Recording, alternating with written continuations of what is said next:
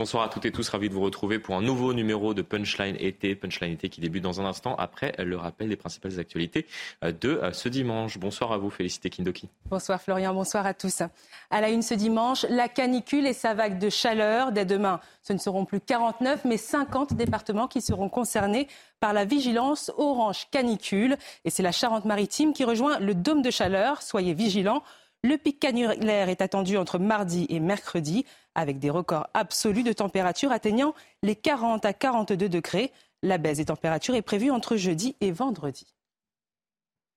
Et puis, fin de l'été rime avec retour de vacances. Si vous prenez la route, prenez votre mal en patience. La circulation sera extrêmement difficile, particulièrement dans le sens des retours. Quelle est l'humeur des automobilistes aujourd'hui? On leur a posé la question. Euh, toutes les deux heures, effectivement on fait des petites pauses, des petits jeux pour les enfants, prend un peu long, on boit, on se rafraîchit. Jusque là ça va. Jusque là ça va, mais on sent que ça commence à monter là. On a prévu plein de bouteilles d'eau, et puis là on se fait un petit arrêt, euh, rafraîchissement euh, avant de repartir. Bah, la canicule, euh, moi je suis bien enfin, équipé, j'ai l'air conditionné, donc je ne veux pas me plaindre. On est parti à 5h30 du matin, enfin 5h, et du coup on a fait maximum les les fenêtres ouvertes et puis un petit coup de thé, mais ça ira. Voilà. Et sur les routes, chaleur, fatigue et déshydratation ne font pas bon ménage. Le dôme de chaleur qui s'abat aujourd'hui sur toute la moitié sud de la France, on l'a vu, place donc 49 départements en vigilance orange canicule depuis ce matin. Alors sur l'autoroute A6, l'autoroute du Soleil, on s'organise pour veiller à la sécurité des usagers. Un, sujet signé Kylian Salé. Deux, Deux. Très bien comme ça. Merci bien. Avec plaisir. Bon voyage. De l'eau, mise à disposition pour les automobilistes. En ce week-end caniculaire sur les routes, la vigilance est renforcée. Notre objectif, c'est vraiment euh, d'inciter nos automobilistes à s'arrêter, à prendre des pauses euh, plus fréquentes, un petit peu plus importantes, pour s'hydrater, pour faire le point notamment, et se prémunir potentiellement d'un risque euh, de, de chauffe du moteur. Entre les nombreux kilomètres de bouchons et les températures élevées, il faut prévoir assez d'eau. La grande majorité des vacanciers sont bien équipés. Ah ben oui, vous avez vu, j'étais en train de boire un coup, un coup d'eau. Ouais, ouais, on a ce qu'il faut. Non, non, on a la glacière dans le coffre, on a tout ce qu'il faut. On a, on a, ramené beaucoup de bouteilles d'eau, euh, une glacière, enfin voilà, tout ce qu'il faut. Après, on fait des pauses assez fréquentes. on a prévu ce qu'il fallait au niveau des chiens, euh, pour pas qu'ils aient trop chaud du coup. On a racheté une petite piscine, on a prévu des tapis fraîcheurs. Le mercure ne compte pas redescendre avant quelques jours. En ce dimanche après-midi, sur cette autoroute, il va faire 34 degrés, ressenti 41. Et dans ce même contexte caniculaire, le ministre chargé des Transports, Clément Beaune, s'est rendu ce matin en gare de Marseille-Saint-Charles dans le cadre du placement en vigilance orange des Bouches-du-Rhône, où il s'est vu présenter le dispositif mis en place par la SNCF pour les voyageurs pendant la canicule. Dans le reste de l'actualité, un restaurant cachère a été la cible de tags antisémites à Levallois, dans les Hauts-de-Seine. Dans la nuit de vendredi à samedi, la devanture de l'établissement a été complètement recouverte de plusieurs inscriptions bombées en noir. Les caméras de vidéosurveillance ont permis d'identifier rapidement l'auteur présumé. L'individu a été interpellé. Un reportage de Raphaël Lazreg. Voleurs, juifs, des inscriptions qu'ont découvert les habitants de Levallois samedi matin devant la devanture de cette sandwicherie cachère. Un antisémitisme assumé. Il y a deux co-gérants, euh, un homme et une femme, qui euh, mènent tous les deux, enfin qui viennent d'ouvrir cette affaire euh, à Levallois il y a un petit peu plus d'un mois. Ils sont évidemment extrêmement choqués, d'aucuns le seraient, bien évidemment. Ils s'inquiètent pour le devenir de leur commerce, ce qui est bien évidemment normal. Aujourd'hui, ils sont choqués. J'ai pu leur témoigner du, du soutien qui était celui de la mairie. La police a ouvert une enquête à la découverte des inscriptions. Les habitants de Levallois se disent attristés. Bah, c'est triste encore aujourd'hui. Je ne fais pas partie de la communauté, mais c'est des gens qui viennent tout juste d'ouvrir leur commerce. C'est inadmissible de lire, euh, de lire des choses pareilles sur un mur, que ce soit à Levallois ou ailleurs. On croirait le retour euh, à une époque euh, en Allemagne dans les années 30. Le ministre de l'Intérieur, Gérald Darmanin, s'est dit profondément choqué par ces inscriptions antisémites insupportables et a salué la grande réactivité des policiers ayant permis l'interpellation de l'auteur présumé des faits, une interpellation effectuée grâce aux caméras de sécurité. Et enfin, en football, la Coupe du Monde a été remportée par euh, l'équipe d'Espagne, son premier sacre dans la compétition. Les Espagnols ont dominé les Anglaises en finale à Sydney. Le seul but de la rencontre est inscrit par Carmona à la demi-heure de jeu. La capitaine croise sa frappe à ras de terre.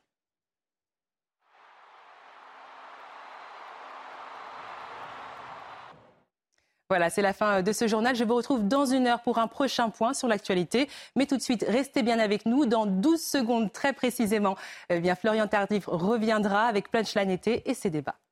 À tout à l'heure. Bonsoir à toutes et tous, ravi de vous retrouver euh, bien évidemment pour un nouveau numéro euh, de Punchline été. Je vous présente mes invités dans un instant, mais avant cela, le sommaire de cette émission, la classe moyenne oubliée, déclassée. De plus en plus de Français voient, leur pouvoir d'achat euh, s'éroder d'année en année et l'inflation actuelle ne fait qu'amplifier le phénomène. On en parlera longuement dans le courant de cette émission. Nous reviendrons également sur ces tags antisémites à Levallois-Perret, l'antisémitisme, le vrai pas le faux. Voici l'analyse d'un élu de la République, Aurélien Taché, dissident macroniste sous la précédente législature et dorénavant euh, parlementaire écologiste. Un député ne devrait pas dire ça. On en débat dans un instant. Un député ne devrait pas dire ça. Un député ne doit pas faire ça. De quoi je parle? De la tribune de Carl Olive dans les colonnes du JDD qui ne plaît pas au patron des députés macronistes, Sylvain Maillard, qui a donné pour consigne à ses euh, collègues de ne pas s'exprimer dans les colonnes de notre confrère. Euh, je parle de Geoffroy Lejeune ou la liberté d'expression à géométrie variable. Nous aurons l'occasion d'avoir un échange avec mes invités. Ce sera à partir donc de la deuxième partie de Punchline été. Quant à moi, j'accueille autour de cette table Naïma M. Fadel. Vous êtes assise. Bonsoir à vous. À vos côtés, Pascal Bito-Panelli, expert en sécurité. Également autour de cette table, Régis Le Sommier, directeur de la rédaction d'Omerta. Et Joseph Touvenel directeur de la rédaction euh, du Capital euh, Social. Nous sommes en direct également avec Jean-Marie Fabre, euh, vigneron en FITOU, président des vignerons indépendants de France. Merci d'être avec nous afin d'aborder un sujet qui, je pense, est un sujet essentiel. On parle beaucoup ces derniers temps de, de canicule, de vagues de chaleur liées notamment au, dérèglement climatique. Nous aurons l'occasion d'en reparler ces, ces, prochains jours. Mais moi, ce qui, ce qui me consterne, entre guillemets, c'est l'opposition constante entre une partie de la population et une autre partie notamment de la part des, écologistes qui souhaitent opposer euh, les militants aux agriculteurs. C'est pour cela que nous sommes avec un vigneron euh, ce soir. Euh, les pauvres aux riches. On, parlait de ce convoi de l'eau qui a démarré vendredi dernier, convoi de l'eau pacifique. On va voir ce qui s'est passé dans la Vienne où des participants au convoi de l'eau sont venus dégrader un green du golfe de Beaumont-Saint-Cyr signé du logo Soulèvement de la terre, on reparle d'eux encore. Le préfet dénonce une dégradation intolérable. Le convoi est par la gendarmerie pour procéder à des contrôles. Réaction euh, du ministre euh, de l'Agriculture, Marc Fesneau. Voilà donc les moyens d'action pacifique, dit-il, sur les réseaux sociaux de ceux qui prétendent défendre une cause, dégradent, détruisent, saccagent le travail l'outil de travail d'autrui. Il n'y aura jamais de dialogue possible avec ceux qui entendent imposer leur loi euh, par la violence, euh, jamais. Et puis, autre réaction, on parlait de la, canicule euh, à l'instant. Sandrine Rousseau sur les réseaux sociaux qui, et je le disais, opposait une partie de la population, on l'a envoyé disons-le, entre, entre les riches et une autre catégorie de la, population. Là, c'est pareil, en ces jours de canicule, ne perdons pas de vue qu'une des mesures les plus efficaces sur le réchauffement climatique est de réduire les inégalités. Hashtag tax the rich, taxer les riches. Salaud de riches Disons-le encore, encore une fois, bien évidemment, je dis ça, point d'ironie que vous pouvez euh, très certainement euh, noter dans, dans ma bouche. Régis Le Sommier. Oui, mais c'est euh, comment c'est assez euh, habituel. En fait, on, à chaque fois, on fait le tweet de Sandrine Rousseau. Et on Quasiment, mais y a, euh, une sorte de rituel et c'est toujours. alors, on peut reprocher peut-être, on peut regretter que le, centre du monde politique semble tourner autour d'elle, mais à chaque fois elle se distingue, comme vous l'avez dit, tax the rich, et c'est encore une fois, on accuser quelqu'un, essayer de grandir ou de faire monter sa cause en accusant quelqu'un, en dénonçant, etc. Toujours les mêmes, les mêmes grosses ficelles, on dira. Et oui, alors on parle du tweet de, Sandrine Rousseau, mais, mais l'objet euh, du débat, c'est parce que je suis tombé euh, dessus en préparant cette, émission, c'était, et moi ce qui m'intéressait, l'opposition quasiment euh, permanente, alors que ce sont les premiers confrontés à ce dérèglement climatique, ce sont les agriculteurs qui sont souvent la cible des soulèvements de la terre. Alors là, ils se sont attaqués à, un green de golf, à un golf en l'occurrence, mais ils se sont attaqués, c'était au mois de juin dernier, à par exemple des, des agriculteurs qui tentaient d'expérimenter une nouvelle manière de, produire. C'était des, salades où ils s'en étaient pris à une serre expérimentale. On voit ces images avec, avec des, militants qui avaient arraché des, des plants de tomates, des plants de salade, excusez-moi, des tuyaux d'irrigation. Bon, ça s'était passé en Loire-Atlantique, du côté de Nantes. nous sommes en direct donc avec Jean-Marie Fab, vigneron en Fitou. Bon, est-ce que vous êtes euh, inquiet alors que, les vendanges vont commencer Dans un premier temps, on, fait le point sur, euh, sur votre exploitation avant d'aborder ce, sujet plus, euh, plus longuement, alors que les vendanges vont, débuter par rapport bien évidemment aux conditions climatiques de ces dernières semaines. Oui, bonjour. Alors d'abord, les vendanges ont, déjà démarré depuis... Elles ont déjà démarré. Oui, dans le sud de la France, dans le Roussillon, dans la zone qui est la mienne, qui est souvent la zone la plus précoce en France. Les vendanges ont déjà démarré depuis une quinzaine de jours et c'est pas complètement inhabituel. Ça fait maintenant déjà une petite dizaine d'années, 5-6 ans, qu'on voit que la date de la récolte mmh. euh, dans cette région est avancée par rapport à ce que connaissaient mes parents, mes grands-parents. Mais c'est effectivement le signe euh, des effets directs du dérèglement climatique et donc de la physiologie de la plante qui, en démarrant plus tôt, arrive à maturité plus tôt et sur laquelle il faut qu'on soit vigilant si on veut garder euh, une qualité du raisin et donc derrière un profil produit qui va procurer des émotions à nos consommateurs. Et par rapport justement à, ce qui se passe euh, au sein du, euh, débat public, euh, disons-le, avec cette opposition quasi permanente entre les agriculteurs, vous êtes vignerons, et, certains militants écologistes, est-ce que vous, vous comprenez que, vous soyez comme cela quasiment de manière permanente la cible d'attaque, alors que vous êtes les, premiers, je le disais en, préambule de cette émission, à être touchés par le dérèglement climatique et à tenter de trouver des solutions tout simplement pour, continuer votre exploitation? Alors permettez-moi de rester à ma place dans ce débat. Euh, juste un constat, effectivement, le dérèglement climatique n'est plus quelque chose d'hypothétique, c'est quelque chose qui nous frappe. Il nous frappe de manière forte, violente, récurrente. Les aléas euh, liés à ce dérèglement climatique, qu'ils soient le gel, la grêle, la sécheresse, ou l'excès d'eau, parfois, en zone méditerranéenne, mhm. sont des éléments qui viennent contraindre, frapper et donc déstabiliser fortement la production et donc la compétitivité, la capacité à pouvoir exercer notre métier. Ça, c'est une réalité. Il est important aujourd'hui, malgré tout, de préciser que si on n'est pas en capacité à s'adapter et à investir massivement dans la protection concernant euh, notre vignoble et en particulier euh, le vignoble euh, français. C'est une part de l'aménagement du territoire. C'est un des seconds secteurs de l'activité économique française stratégique. N'oublions pas que c'est 18 milliards d'exports, c'est 15 milliards d'excédents commerciaux bruts. Juste derrière l'aéronautique, c'est aussi quasiment 650 000 emplois sur des territoires ruraux. Donc il y a là un enjeu majeur. S'adapter et faire face au dérèglement climatique mmh. amènera forcément un plan d'investissement massif pour protéger nos cultures et faire en sorte demain que notre activité continue à être exercée. Et je veux terminer par rapport à votre question sur le fait qu'en zone méditerranéenne, et moi je suis à côté de Perpignan, à côté de mhm. Saint-André, d'Argelès et du feu qu'il y a eu la semaine dernière, et euh, on voit bien que le seul rempart, le premier Canadair, la première euh, euh, des luttes contre l'incendie et donc la protection des personnes, des biens, mais aussi de la biodiversité, c'est la culture agricole, en particulier la vigne. Chaque fois que la vigne est là, elle permet, elle aide les dispositifs euh, de la sécurité civile à pouvoir arrêter, stopper ou limiter l'impact des incendies. Vous rejoignez euh, un petit peu ma, question que, je vous posais. Il faut mieux travailler euh, main dans la main que, tenter de s'opposer et, ne pas avoir de, débat serein nous permettant d'avancer. Merci bien évidemment de répondre à l'ensemble de nos, questions. Et, je souhaitais avoir un, témoignage d'une personne qui travaille justement sur euh, sur le terrain pour, euh, pour tenter de, de, voir avec l'ensemble des téléspectateurs qui, qui, nous regardent que euh, oui, effectivement, vous êtes les premiers impactés et que trouver des solutions sans vous ne sera pas possible dans les années à venir. Naïma Mfadel sur ce Malheureusement, cette opposition quasi permanente, alors là, on a débuté l'émission entre euh, l'opposition riche, pauvre. Euh, il y a assez, euh, assez régulièrement, malheureusement, l'opposition entre les agriculteurs. On parlait récemment des, des méga-bassines pour, pour tenter justement de soulager les agriculteurs qui tentent de trouver des, solutions face au dérèglement climatique. Moi, je pense que l'écologie, le dérèglement climatique, c'est des sujets extrêmement importants et qu'il faut surtout plus les laisser aux mains de ces excrocologies. Je crois que c'est, je sais plus qui, euh, qui a... Escrologistes, c'est ce que j'ai pu entendre, effectivement, parmi les, Mais moi, invités je, Moi, j'allais plus loin, je les appelle les écoterroristes. Parce que pourquoi? Parce que sous prétexte de, de, de, de, leur opinion, ils saccagent, ils brûlent, ils cassent tout, ils appellent à la révolution, etc. Moi, je ne pense pas qu'ils ont vraiment le souci de l'écologie, mais vraiment dans une espèce de démarche, vous savez, de hawkiste en fait. Hum. Ils veulent tout détruire, tout casser. Nos paysans, on en a besoin. c'est eux qui nous nourrissent. Et je dirais même plus, ils nous nourrissent nous, mais ils nourrissent aussi, par exemple, des pays en Afrique. Vous voyez, mmh. par exemple au niveau du, euh, des céréales et d'autres euh, aussi.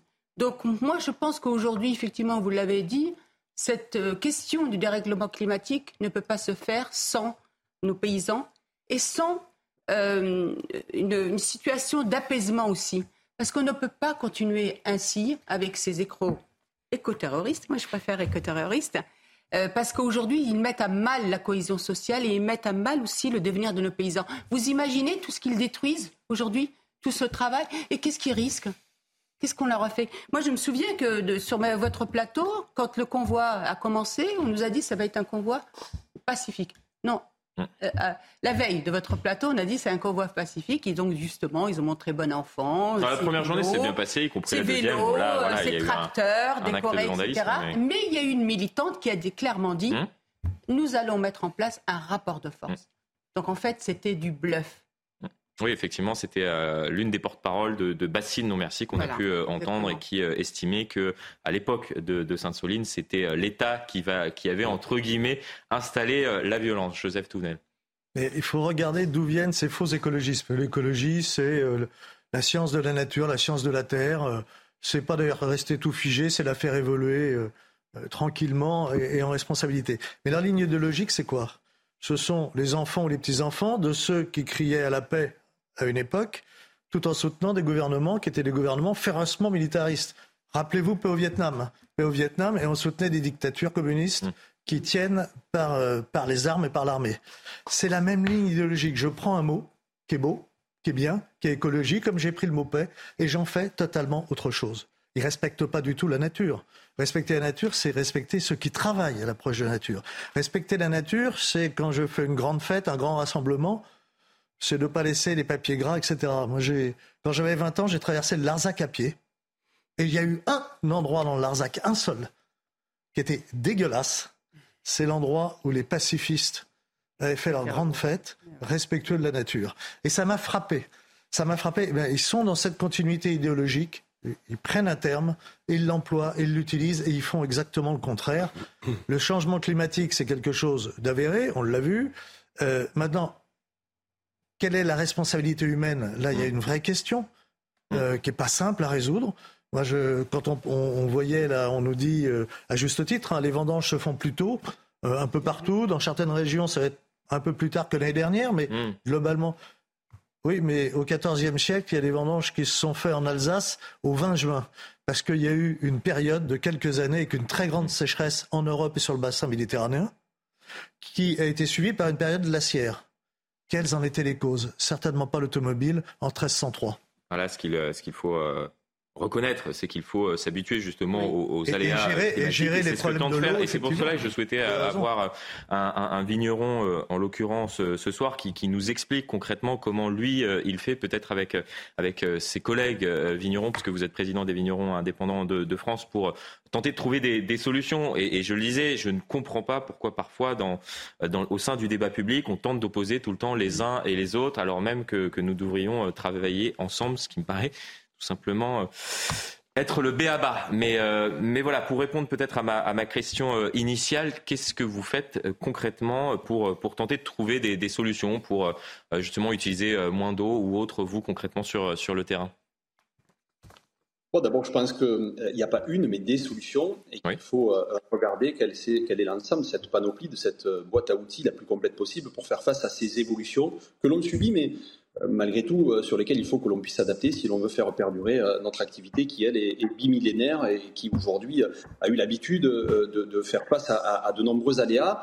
Il y a des vignobles dans le monde entier, il y a des vignobles en pourtour méditerranéen, de l'autre côté des rives de la Méditerranée, et qui parfois subissent aussi mmh. un contexte climatique supérieur, différent en termes d'excès et d'extrémité euh, par rapport au nôtre. Donc il faut tenir compte de ces éléments-là. Il faut mettre en place aussi au travers de la recherche et du développement les outils qui nous permettront euh, de nous y adapter. La pratique agricole, la meilleure connaissance de l'agroécologie, de la vie des sols, est un élément important pour là aussi faire face au changement climatique. Voilà tout ce qu'on est en capacité euh, de pouvoir anticiper dans une culture qui, je le rappelle, est pérenne. On ne plante pas de la vigne tous les ans. Une fois qu'elle est plantée, elle a 50, 60, 80 ans d'existence. Donc il faut que notre euh, méthode d'adaptation tienne compte aussi du fait que le capital sur lequel on, vit aujourd'hui, c'est peut-être celui qui a planté mes parents, peut-être celui qui a planté mes grands-parents. Et donc, je ne peux pas du jour au lendemain modifier complètement la stratégie euh, de mon vignoble. Par contre, il est important qu'ensemble, on ait conscience de ces éléments, de la plus-value aussi euh, du rôle qui est celui de la viticulture en France dans l'aménagement, je le répète, du territoire, dans l'emploi, dans l'économie, dans l'attractivité touristique, mais aussi dans la préservation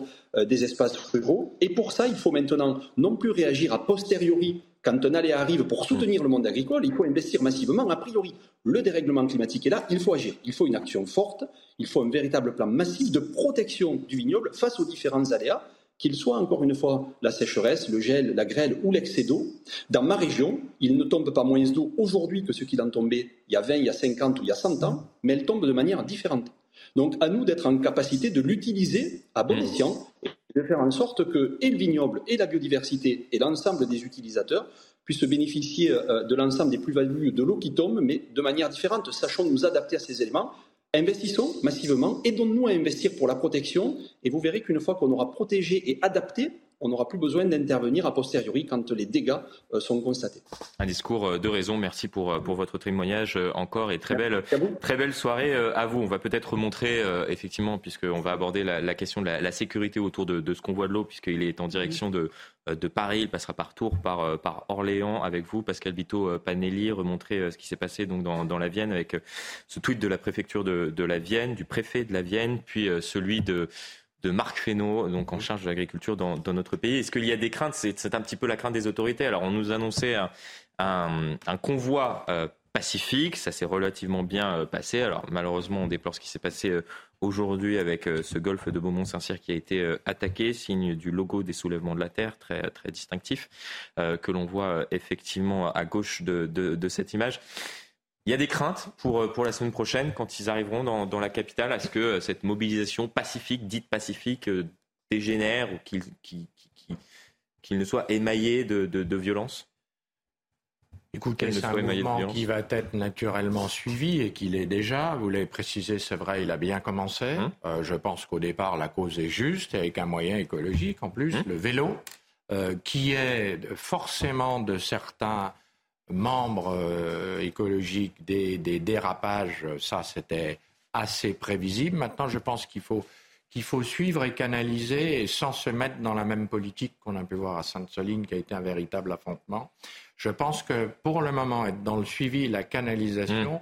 peut suffire, en gardant tout ça, bien sûr, dans les radars. Je ne vois pas forcément une fin si tragique. C'est ce qu'on espère. Hein. Et, ce qu'ils veulent, c'est être reçus, on l'a compris, euh, par, euh, par différents membres du, gouvernement, afin d'avoir une, une, discussion, on espère, apaisée autour du sort des méga-bassines dans notre pays. Naïm Fadel. Pascal, mais euh, clairement, les soulèvements de la Terre étaient partie prenante de ce convoi. Et là, ils viennent de signer un premier méfait en détruisant ce, ce, golfe. Donc, vous voyez comment ça peut continuer euh, normalement euh, et, sans qu'on les arrête aussi. Parce que ça serait de quelques militants, ok, mais là, clairement, c'est signé.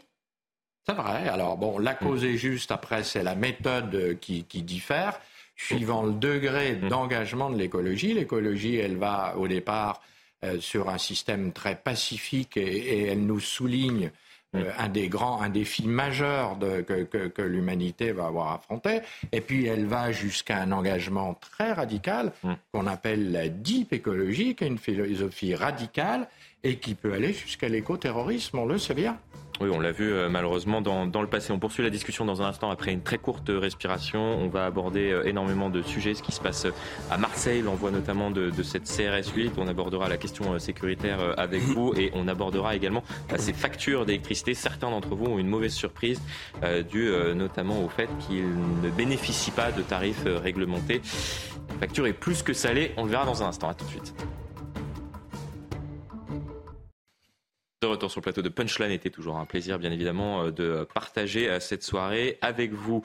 On parle de, cette mauvaise surprise pour bon nombre de, Français, c'est peut-être le cas. Je n'espère pas euh, pour, pour vous qui nous regardez. On parle de, factures d'électricité astronomiques, mauvaise surprise pour ceux qui, qui ont un contrat chez le fournisseur italien d'électricité Eni. Plusieurs d'entre eux se sont retrouvés avec 2000 euros supplémentaires à payer. Regardez ce reportage de Clotilde Paillet et on en parle dans un instant avec mes invités. Ils avaient tous signé des contrats chez Eni au prix du marché pour réaliser des économies. Aujourd'hui, c'est le choc lorsqu'ils découvrent le montant de leurs factures. De nombreux clients, choqués par cette hausse, expriment leur indignation sur les réseaux. J'ai reçu juste un mail euh, me disant que j'avais euh, une facture de 1290 euros. Du coup, euh, j'ai pas trop compris. Du coup, j'ai appelé tout de suite Eni en leur demandant des explications. Et en fait, tout simplement, ben, ils m'ont répondu qu'ils nous avaient prévenu de la hausse du kilowattheure euh, sauf que ben, j'ai regardé dans mes courriers, j'ai regardé dans mes mails, je n'ai rien reçu. Après vérification, ils m'ont euh, du coup dédommagé de 209 euros. Et donc, euh, ça fait qu'il nous restait encore 1080 euros à donner. Un manque de transparence que déplore le collectif de clients. Pourtant, le fournisseur italien se défend des accusations. Les clients concernés ont été informés de cette augmentation des prix au moins 30 jours avant l'entrée en vigueur du nouveau contrat conformément aux dispositions du Code de la consommation. L'augmentation s'explique en partie par la dépendance des fournisseurs alternatifs au prix du marché. Effectivement, il ne pas du, bouclier euh, tarifaire, il faut tout de même le, reconnaître, qui a été mis en place par, par le gouvernement. Sinon, on aurait exactement les, mêmes factures, quoique la facture d'électricité a tout de même augmenté de, de 10% et le bouclier tarifaire est mm. euh, va progressivement être beaucoup moins euh, important et on risque d'avoir une, facture, ça c'est ce que je n'espère pas bien évidemment, plus salée également euh, nous aussi euh, si, si nous faisons partie des, gens qui ont un, contrat au tarif réglementé. Alors il y a une question qu'on se pose assez régulièrement maintenant avec, avec ce qui se passe depuis, depuis deux ans, c'est le marché de l'électricité qui est, qui est assez régulièrement remis en cause par le président de la République également. On va voir une archive, j'aime bien. Mettre des, archives pour, euh, pour ensuite voir si euh, les paroles sont suivies euh, par des actes ensuite. L'archive date du 5 janvier 2023. C'était il y a quasiment même plus de huit mois à présent. Rien n'a été fait. On écoute le président de la République et on en débat dans un instant. On a un marché d'électricité dans notre Europe qui est mal fichu depuis très longtemps et qui fait que le prix de l'électricité dépend des quantités, des dernières quantités dont vous avez besoin pour faire votre électricité. Et même quand vous avez des modèles comme la France qui dépendent très peu du gaz historiquement, votre prix d'électricité dépend complètement de celui du gaz. Ces problèmes structurels, on est en train de les régler illustration avec un, graphique euh, qu'on vous avait sorti il y, a, il y a un mois quasiment, puisqu'on avait eu quasiment le, même débat avec l'annonce de l'augmentation de 10% de la, facture euh, d'électricité. Et on voit ce que disait à l'instant le, président de la République avec le prix euh, du marché qui est calculé donc sur la dernière énergie utilisée pour produire cette électricité. Là, en l'occurrence, vous voyez que la, la demande en électricité est forte et qu'on a été obligé d'activer des centrales à gaz et il y a un profit qui est réalisé, puisqu'il y a toujours des, profiteurs de crise, entre guillemets, euh, par donc euh, certaines entreprises. Vous en pensez quoi? Il faut, vraiment, à un moment, taper du, poing sur la table.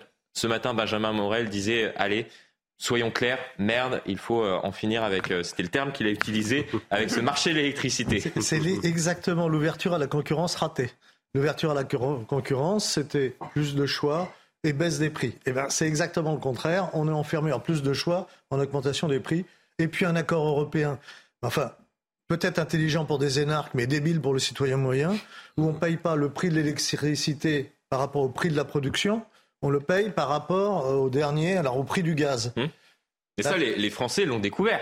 Voilà. C'est-à-dire que pendant des années, euh, effectivement, on s'est dit, bah, on a, une électricité assez peu chère grâce à notre parc euh, nucléaire. Mmh. Et ils ne comprenaient pas trop euh, pourquoi l'électricité comme ça fluctue, enfin les prix de l'électricité. Et ils ont découvert que, le prix de l'électricité est calculé sur le, sur, le, prix, du, gaz, voire du fuel.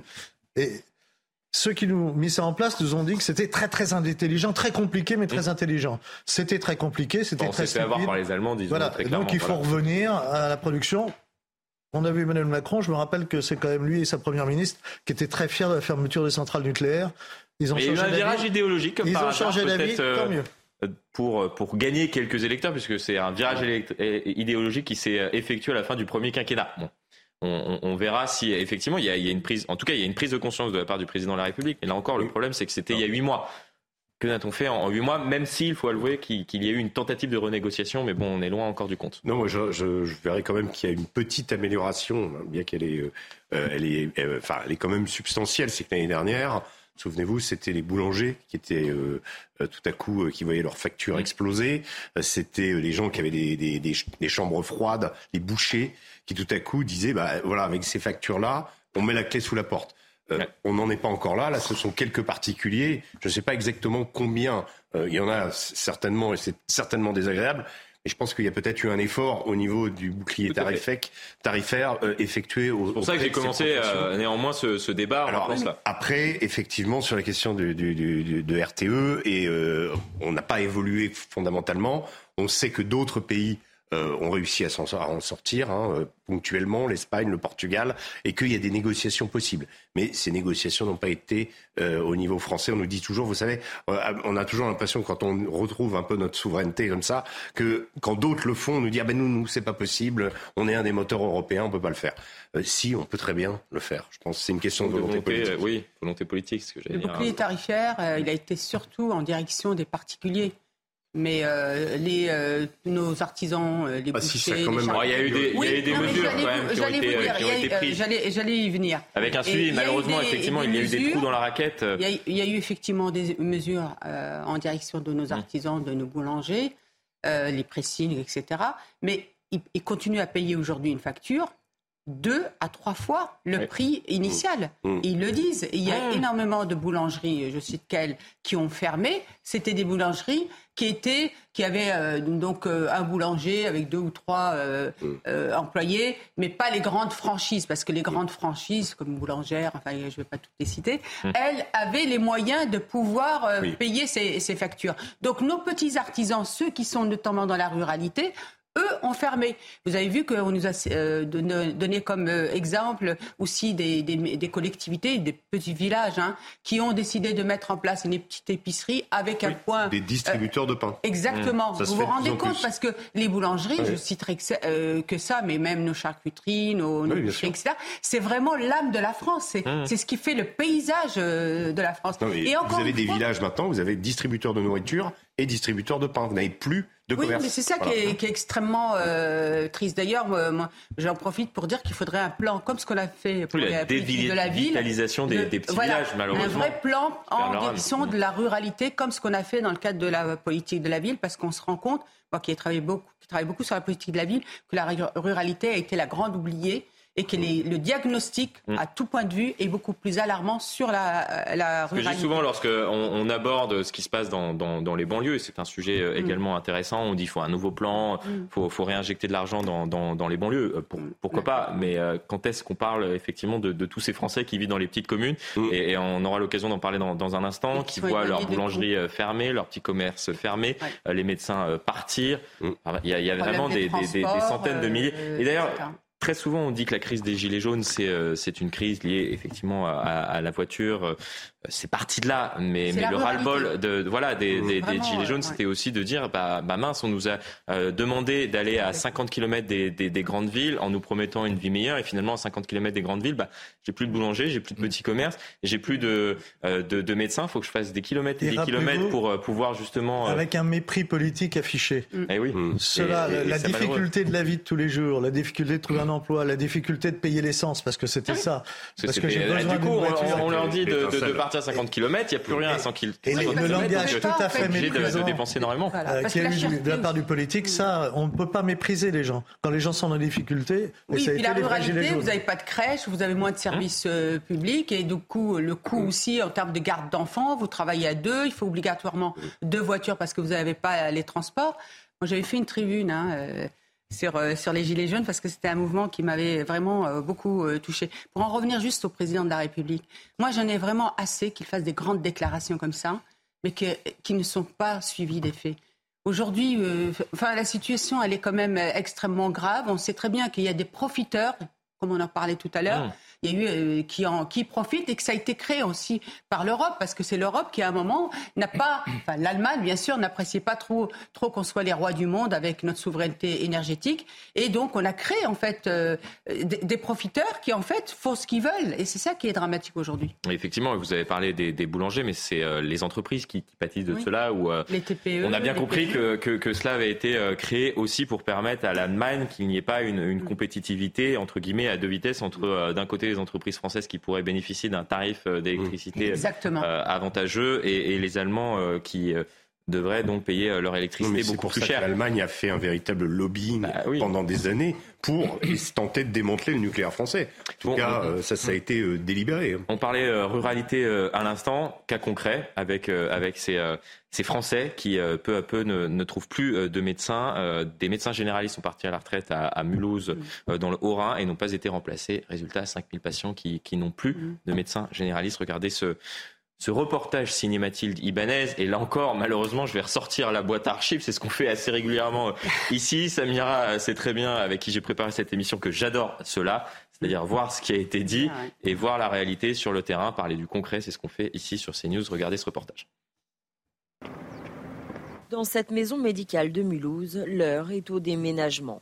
Les trois médecins généralistes qui exerçaient ici depuis 2018 sont partis à la retraite et aucun remplaçant n'a été trouvé. C'est un beau projet qui était euh, le fruit d'un travail en commun, mais a très vite été euh, dépassé par le travail parce qu'il y a eu des départs en retraite. Et nous, on n'a jamais réussi à trouver des, associés ou des collaborateurs pour venir euh, se mettre avec nous. Seules des infirmières et des kinésithérapeutes ont continué d'exercer ici. Au total, une vingtaine de professionnels, mais cela ne suffit pas. Car désormais, en première ligne, les infirmières tentent de faire face. Pour l'instant, on tient. Mais euh, on commence à avoir des patients qui viennent sans ordonnance pour avoir des soins euh, infirmiers et qu'on est obligé de réorienter à l'hôpital. On n'a pas l'autorisation parce qu'on ne peut travailler que sur ordonnance médicale.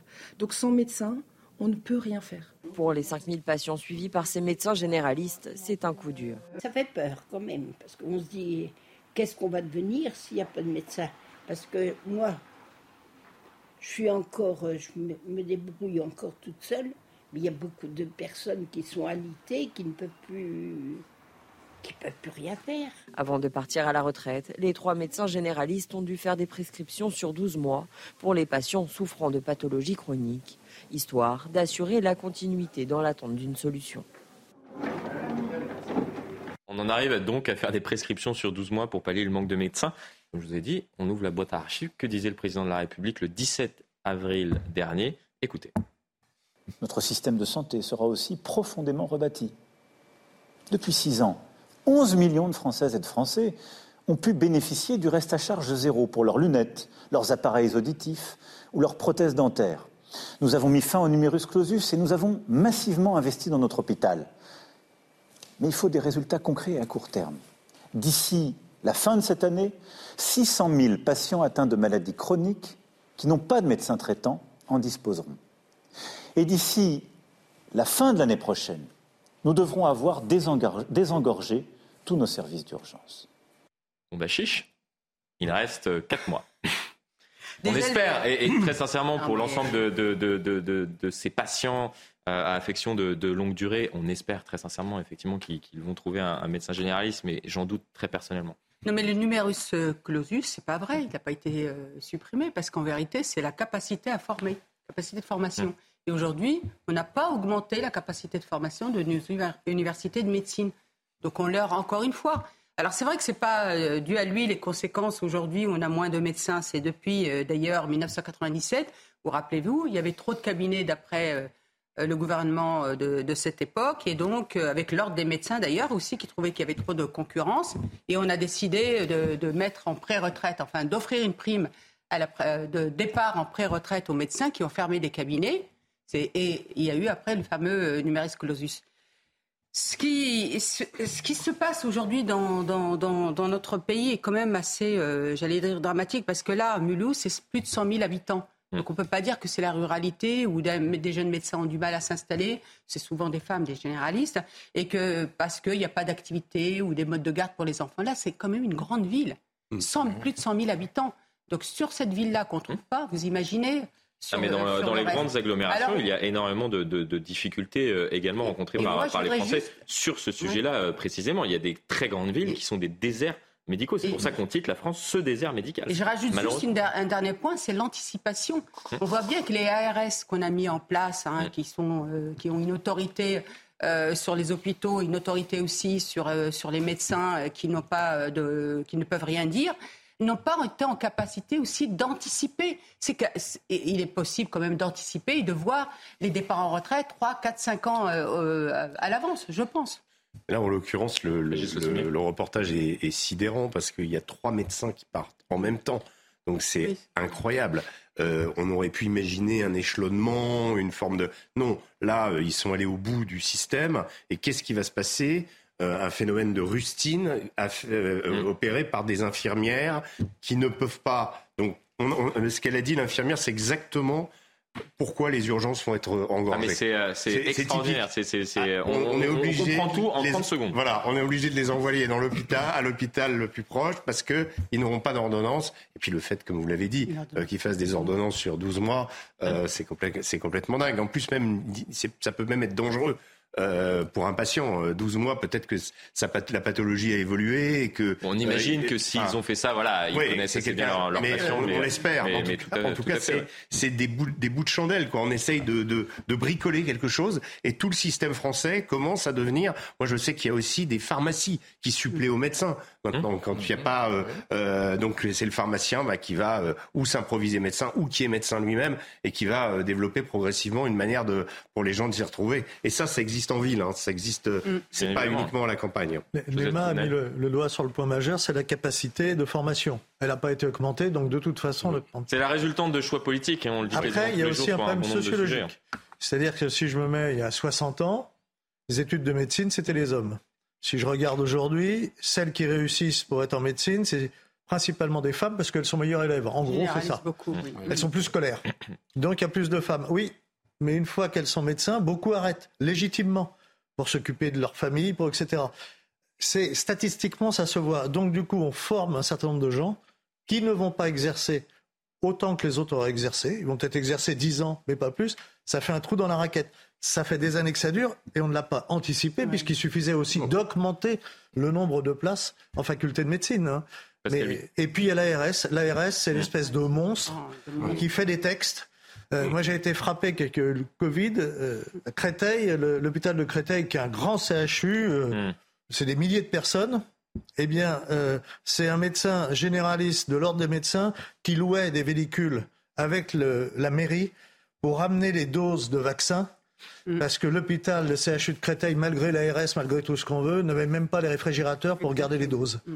Ça, c'est l'état réel de notre médecine. C'est ce qui s'est passé euh, ces dernières années. Parce on enfant, on le voit, hein, c'est très inquiétant. Monde rural qui est coupé, isolé, et qui n'a pas les facilités euh, de base, de mm. transport scolaire, culturel, médical. Alors au-delà d'anticipation, c'est bien de parler d'anticipation, mais il faut aussi parler d'attractivité, comment on a on va euh, motiver les médecins, les pharmaciens à s'installer dans la mmh. France profonde? Il faut qu'on pense à tout ça. Effectivement, et il y a une réflexion, euh, nous dit-on, euh, engagée au sommet de l'État. On verra, on ressortira peut-être la, boîte à archives. On espère en tout cas qu'ils vont trouver des médecins pour ces, 600 000 patients en infection longue durée, et puis plus globalement, tout de même pour, pour l'ensemble des Français. je, crois qu'il y a, que c'est le, seul moyen finalement de, résoudre le problème de l'engorgement des, hôpitaux. Enfin, je me souviens qu'il y a un mois, on a finalement eu euh, la réflexion euh, en, préparant euh, l'émission d'il y a un mois de reprendre également dans les archives l'ensemble des reportages qui ont été réalisés ces dernières années où c'est quasiment la même situation chaque été, les hôpitaux engorgés, et on s'est jamais dit, bah, il y a peut-être un problème avec euh, le manque de médecins euh, dans, dans les zones rurales et d'ailleurs dans, dans, certaines grandes villes. Et je crois que ça affecte la profession euh, profondément, parce que mm. autrefois vous évoquiez la question des, des campagnes, et puis des hommes justement qui étaient, enfin, je dis pas que ce soit mieux avec des hommes ou des femmes, mais ce que vous avez dit sur la question des femmes et le, le, le, le enfin, l'évolution de leur carrière est tout à fait exact, mais euh, à une certaine époque, la médecine était considérée presque comme une vocation. Quoi. Il y avait quand même hein un, c'était presque un sacerdoce. Aujourd'hui, à cause de ces contraintes et à cause justement d'une périsation du métier. Et puis de, voilà, on ne, les, certains médecins ne voient plus du tout la médecine euh, de cette façon. Euh, il y avait un côté extrêmement noble et qui existe toujours, mm. mais qui, à force de, d'impossibilité, mène à des gens qui sont démoralisés euh, et, démotivés finalement. Et Régis, dernièrement, ils ont fait grève, les généralistes, pour qu'on augmente le prix de la consultation. Mm. Vous imaginez, aujourd'hui, la consultation, elle est à 25 euros. Mm. La dernière fois, j'avais donné un exemple, j'avais dit, moi, je fais un brushing pour 25 euros. Un quart oui, il y a eu, non, euh, il y a eu la manucure, il y a eu un peu tout, oui, oui. Non, mais là, là en l'occurrence, on leur a rajouté 1,50€. Mais de qui on se mm. moque Vous vous rendez compte C'est pour bah, ça qu'on a aussi euh, bah, la situation euh, qu'on mérite, j'allais dire. Euh, autre sujet que je souhaitais euh, aborder avec vous euh, ce soir, ce qui se passe à Marseille. Il y a donc eu l'envoi, le déploiement de cette CRS 8, une compagnie spécialisée donc dans le rétablissement de l'ordre, notamment lorsqu'il y a ce qui se passe malheureusement à Marseille depuis, depuis le début du mois est terrible, c'est-à-dire ces, affrontements entre bandes rivales sur fond de, trafic de drogue, les meurtres selon un enquêteur de la police judiciaire à Marseille qui a témoigné dans, les colonnes du, JDD, le journal du, dimanche aujourd'hui. Les meurtres ont repris avec de nouveaux tueurs qui surgissent euh, de nulle part. Et, euh, et je vais vous dire ce qui a été euh, retrouvé lors d'une opération coup de poing dans la cité de la Cayolle. Donc c'est en plein cœur de Marseille, un fusil d'assaut Kalachnikov, 5 armes de poing, 2 kilos de cannabis, 6 000 euros, trois suspects âgés de 16 à 39 ans qui ont été euh, arrêtés. On voit euh, donc cette, euh, cette cité, vous le voyez très clairement sur, cette carte. On va voir une, une séquence intéressante qui, qui s'est déroulée hier donc avec cette, cette, opération de police grâce à la CRS 8. Moi qui, qui m'a intéressé, ce sont des panneaux où dans certains quartiers, mais ça on ne le découvre pas, il y a mm. carrément le prix de la drogue qui est, qui est mm. vendu euh, sur place. Regardez cette séquence, on en parle dans un instant.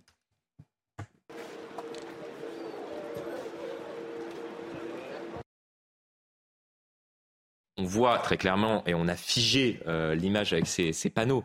c'est terrible de se dire qu'il y a des habitants qui, euh, qui habitent au milieu de, de, tout cela avec un, trafic de, drogue qui se déroule presque mm. simplement. On a l'impression quasiment de voir un panneau de fruits et légumes.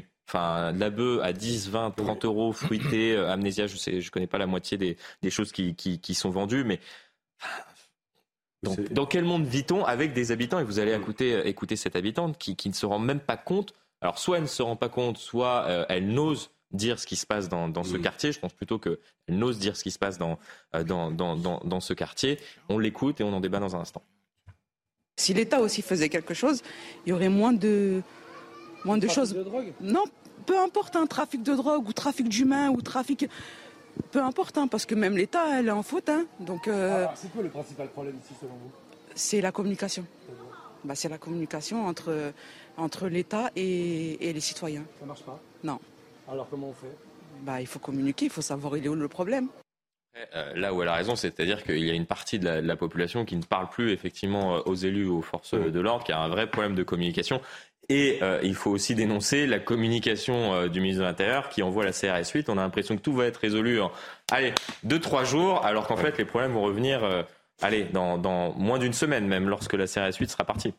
Je me tourne forcément vers vous, Pascal Bito Panelli, pour, pour ces questions de sécurité, expert en sécurité. Alors, la CRS 8, c'est une unité d'élite de CRS qui est une unité de de projection et qui fait du travail en surface.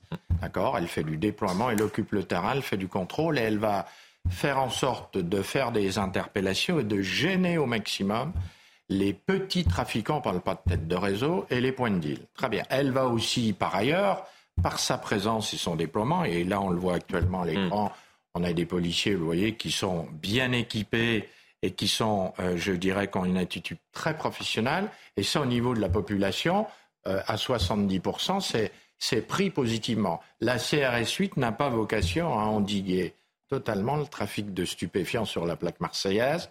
Euh, c'est un travail euh, multi-partenaire, mais surtout le travail de professionnels de la, de la, direction centrale de la police judiciaire, en particulier l'OFAS, et des services d'élite de la police judiciaire. Maintenant, sur les retours qu'on a sur les différentes mmh. projections de la CRS 8, ce sont des retours positifs de terrain sur une action de surface courte. On n'est pas sur du travail en profondeur, on n'est pas sur les têtes de réseau, sur la lutte contre le blanchiment, sur la protection mmh. des frontières. C'est pas du tout ça. Non, moi je deux remarques. Euh, d'abord, le, les propos de cette dame, on voit très bien qu'elle est complètement cadenassée, qu'elle ne peut pas dire, je ne peux pas désigner. Donc évidemment, euh, oui, l'État, euh, il, faut, hmm. il faudrait de la communication. C'est évident que voilà, on peut pas désigner quelque chose parce qu'on appartient à ce quartier. Et dans ce quartier, ben, le quartier il est tenu et l'ordre social est, régi par les dealers. Maintenant, euh, sur la présence de la CRS 8, oui, ça va durer une semaine. La CRS 8, elle a déjà été déployée trois fois, je crois, à Marseille depuis le mmh. début de l'année. Souvenez-vous, l'année dernière, elle avait été aussi à la Guillotière à Lyon quand il y avait eu ce, ce, ce gros ce point de fixation. Donc on envoie la CRS 8. Bon, il y a un côté efficace, mais il y a un côté communication aussi. Et puis pour la question des points de deal à Marseille, vous savez la, euh, la moyenne d'un point de deal à Marseille, le, le, le, comment le, rapport euh, combien combien euh, rapporte un point de deal? 80 000 euros par jour. Mm. Et les plus et les plus importants qui sont dans la cité de la paternelle sont à 150 000 euros. Donc, euh, vous voyez le, le, le, le, chiffre colossal. Donc, il faudrait en fait une CRS 8 pour Marseille. C'est ça le, Mais un la, réalité. Et ah, pas simplement. Il y a, dans de oui, dans les trop nombreuses euh, villes. Moi, moi, je le vois, je connais assez bien euh, Montpellier. Enfin, dans, dans, un quartier de Montpellier, on a quasiment des tirs de, de, de feux d'artifice quotidiennement pour, entre guillemets, euh, annoncer à l'ensemble du quartier que euh, la, grâce au trafic de drogue, il y a eu des, un bon chiffre d'affaires qui a été réalisé aujourd'hui. Et en fonction euh, justement de, de, savoir, je pense, si, si le chiffre d'affaires a été réalisé assez, assez tôt dans la journée ou, ou assez tardivement dans, dans, dans, dans la soirée, on, tire le feu d'artifice. Enfin, imaginez-vous bien ce qui se passe dans, ce quartier-là, mhm. euh, soit euh, dans l'après-midi, soit, soit dans, la soirée. C'est un monde parallèle.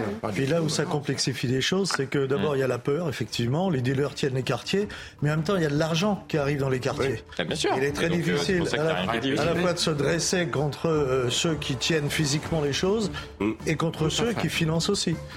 et puis pour la communication, c'est quand même superbe. CRS Suisse, tout le travail qu'ils vont faire, c'est bien. Annoncer ça sera pendant une semaine. Moi, je suis dealer, je prends une semaine de vacances. Hein. Et puis, je reviens euh, quand ils seront partis. c'est un peu ça en termes de communication, euh, quand j'ai entendu très fièrement. La CSU sera là pendant une semaine. Ne veut pas nous donner non plus les adresses où ils vont aller. Ce sera plus facile. Enfin, c'est. Bon, la discussion se, poursuit. On a encore énormément de, de sujets à aborder euh, ensemble. On marque une très courte coupure pub. À tout de suite. Du retour sur le plateau de Punchline été avant de poursuivre la discussion avec mes invités. C'est l'heure du rappel des principales actualités de ce dimanche avec vous. Félicité Kindoki.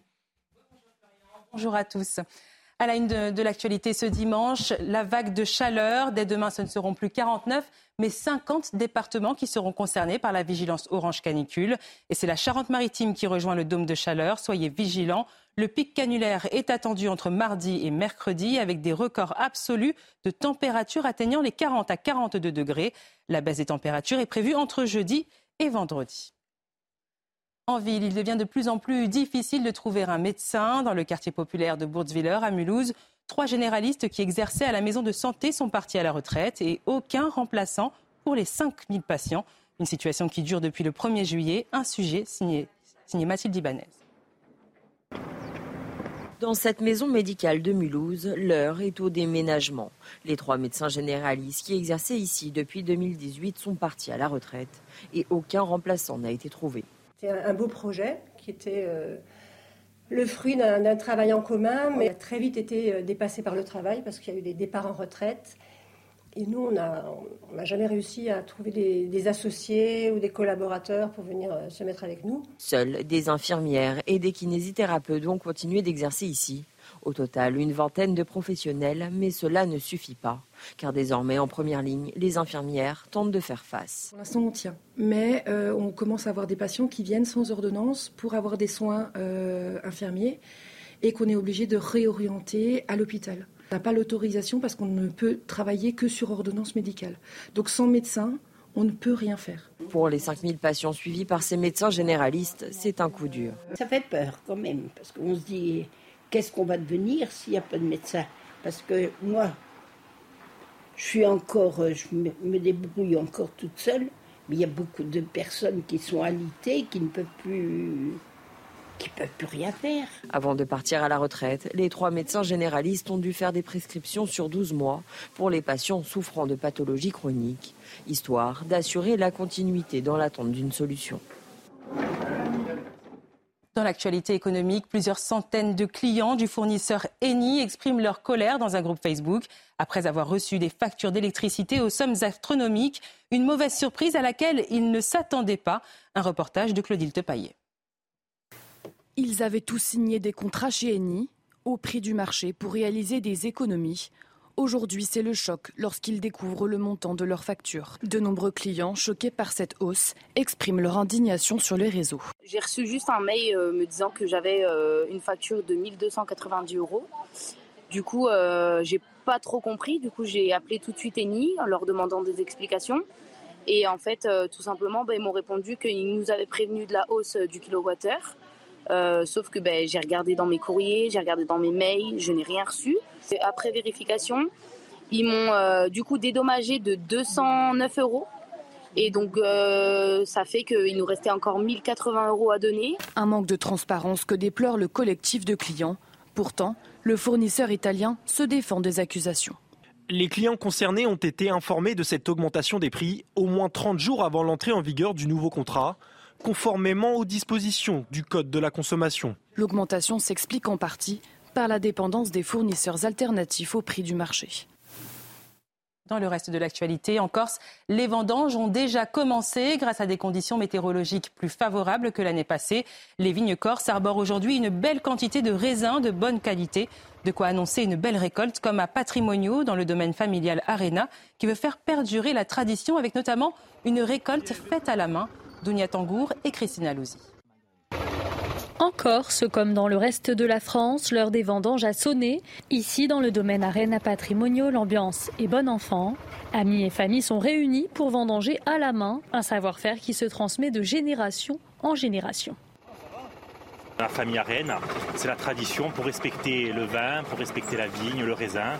Ça permet d'avoir une qualité du produit euh, qui en fait sa renommée.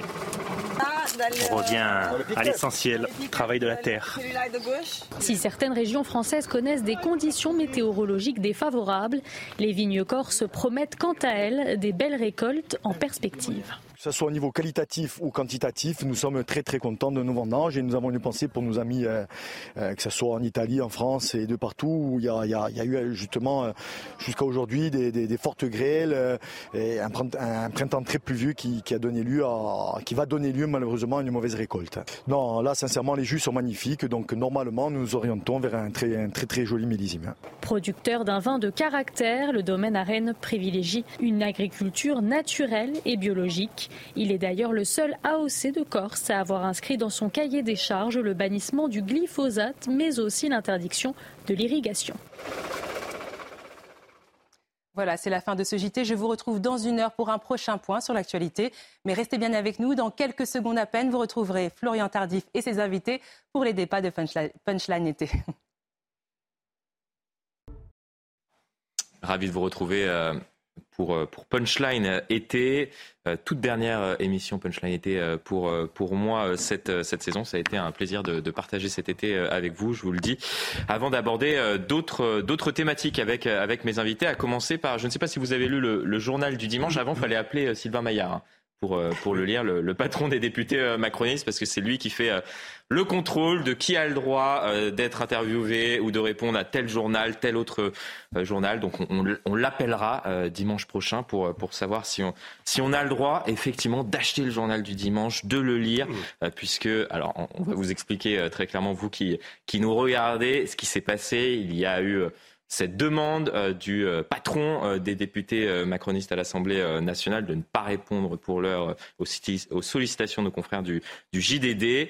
Carl Olive a décidé de ne pas suivre cette demande donc de, Sylvain Maillard, tout simplement parce qu'il est libre de, répondre à, qui il veut. Et il a fait cette tribune donc dans le journal du dimanche qu'on découvre ensemble alors, effectivement, titré Allons sentir le, cul des vaches, il aborde énormément de, sujets, mais il parle de, la France, de la France euh, profonde, de la France des, oubliés, des classes moyennes euh, également. On aura l'occasion de débattre du fond euh, dans un instant, mais on va voir la réaction de, Sylvain Maillard suite donc à, cette parution dans les colonnes du, dimanche. J'ai été informé par un député de mon groupe que des échanges avaient eu lieu avec le JDD pour la publication d'une tribune.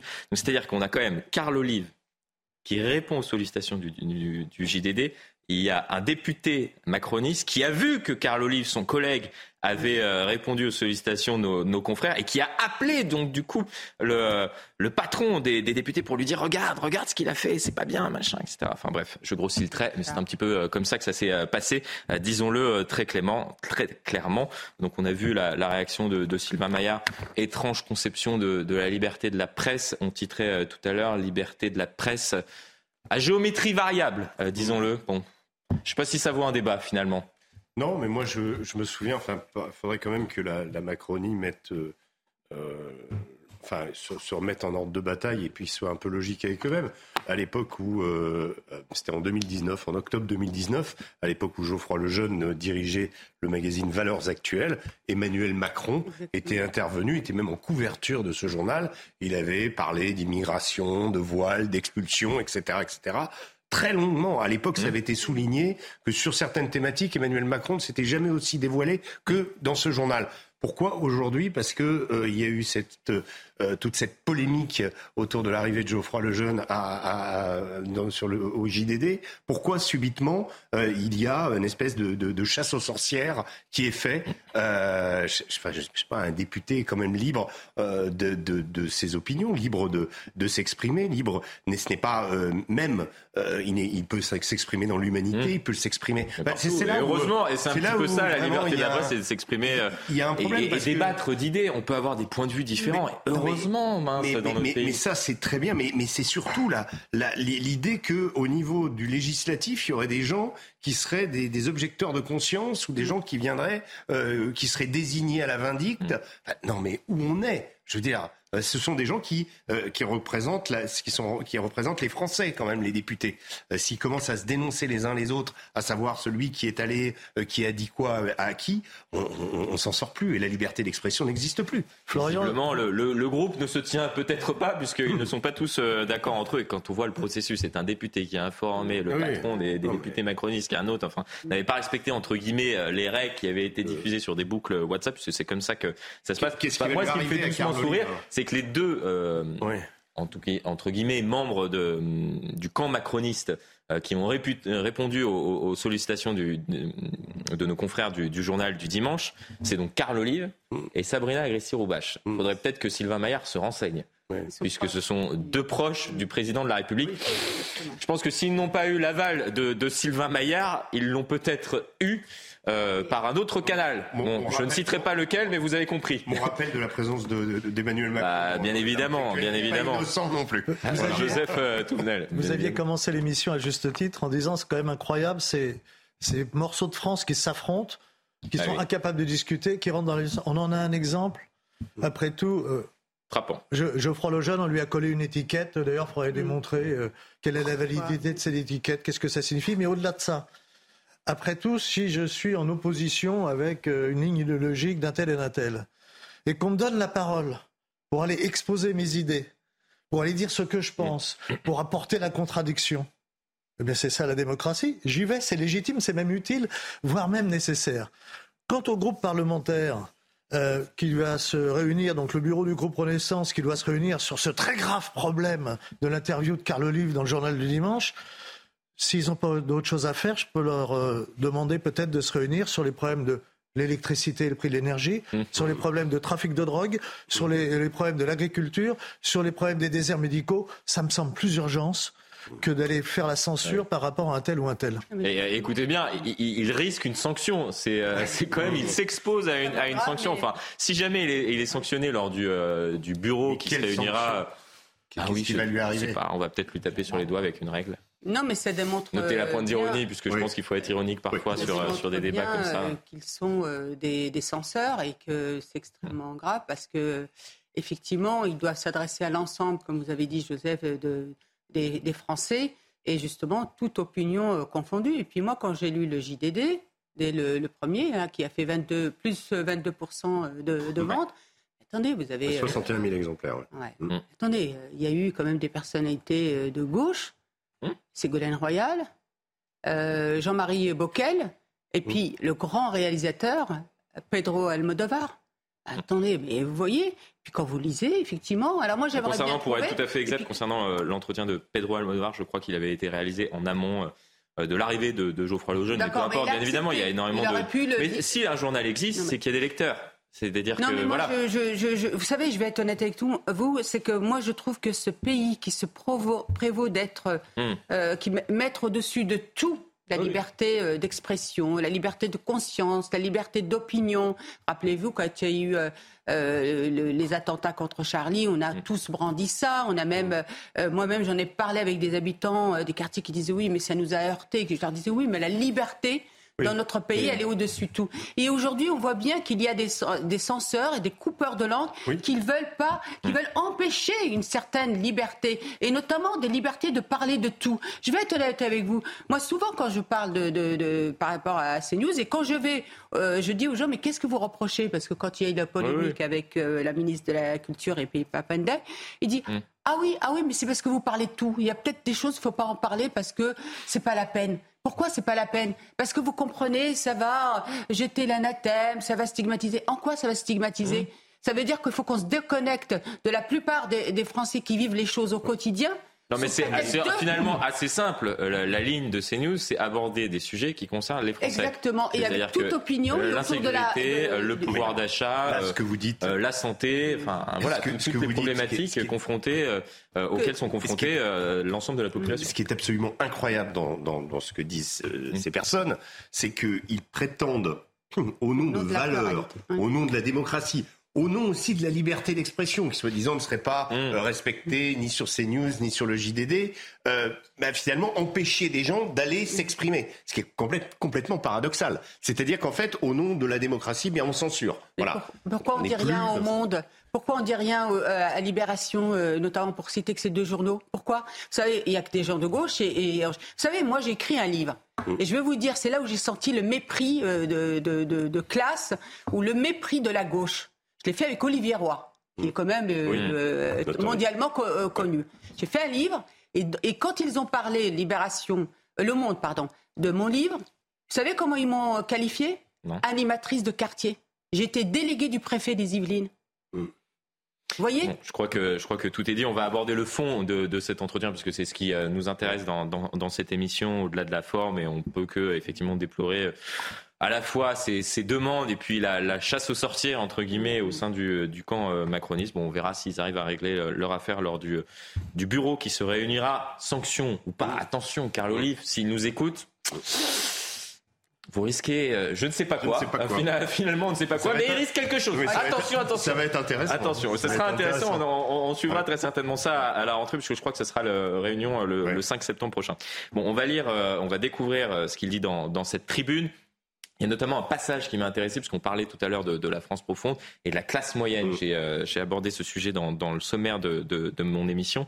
Un effort de solidarité assumé et louable du gouvernement. Il parle de l'allocation euh, de rentrée scolaire, mais quand certains récipiendaires se plaignent encore de son faible montant, un comble, les classes moyennes qui la financent constatent qu'elles n'y auront pas droit. La colère des exclus des radars, dit-il, gronde. Voilà un retour de terrain récurrent, puisqu'il est un élu de terrain. C'est d'ailleurs pour cela qu'il qu'il a été euh, et qu'il est proche du président de la République pour tenter de sentir ce qui n'est pas forcément senti par l'ensemble des membres du gouvernement. en général, effectivement, lorsqu'on voit la crise des gilets jaunes qui, euh, qui n'a pas été euh, anticipée, c'est la misère des classes moyennes. Tout est lié dans, dans les débats que nous, nous, avons ici. Et effectivement, on en parle assez peu de, de, de cette grande crainte de la classe moyenne qui est celle du déclassement. On a justement tenté d'interroger un certain nombre d'entre vous pour, pour connaître votre sentiment. On écoute justement euh, ce dernier et on en débat dans un instant.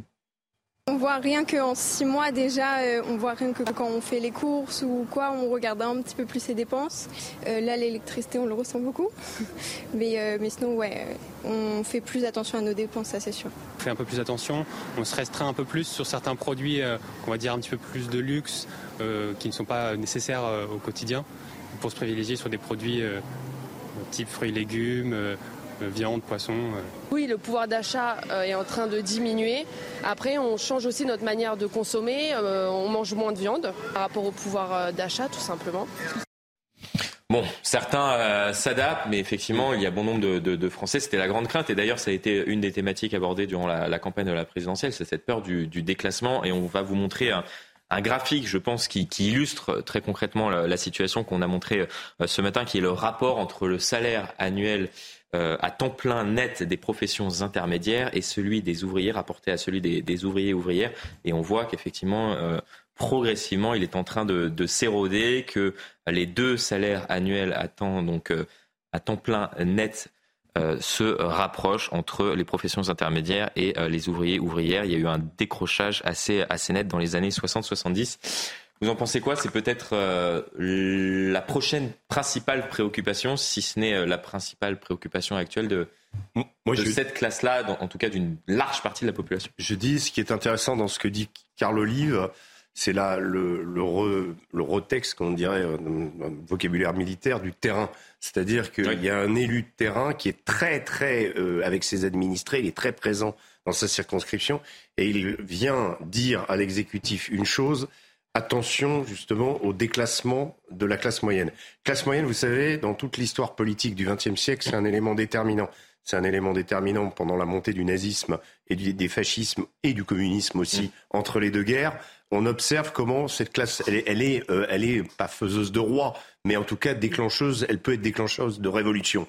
Et ce qui s'est passé avec les gilets jaunes, vous l'avez, euh, vous l'avez souligné, c'est une partie, la partie la plus basse de la classe moyenne, qui a glissé dans la pauvreté. Et, la colère, elle vient d'où? Elle vient pas du fait que, euh, si, elle vient du fait de, de, la réalisation de cette pauvreté, mais du fait que ce sont des gens qui toute leur vie ont obéi aux règles, ont payé leurs impôts, mmh. ont payé leurs amendes ont été toujours vis-à-vis du pouvoir déférents et, euh, je dirais, se sont très bien comportés. Et tout à coup, ils ont l'impression qu'on leur met la tête sous l'eau. Et c'est là où ça peut exploser. Et ça a explosé, souvenez-vous, personne ne s'y attendait, mmh. à travers euh, une augmentation du prix du diesel qui est, largement inférieur mmh. au prix du diesel aujourd'hui.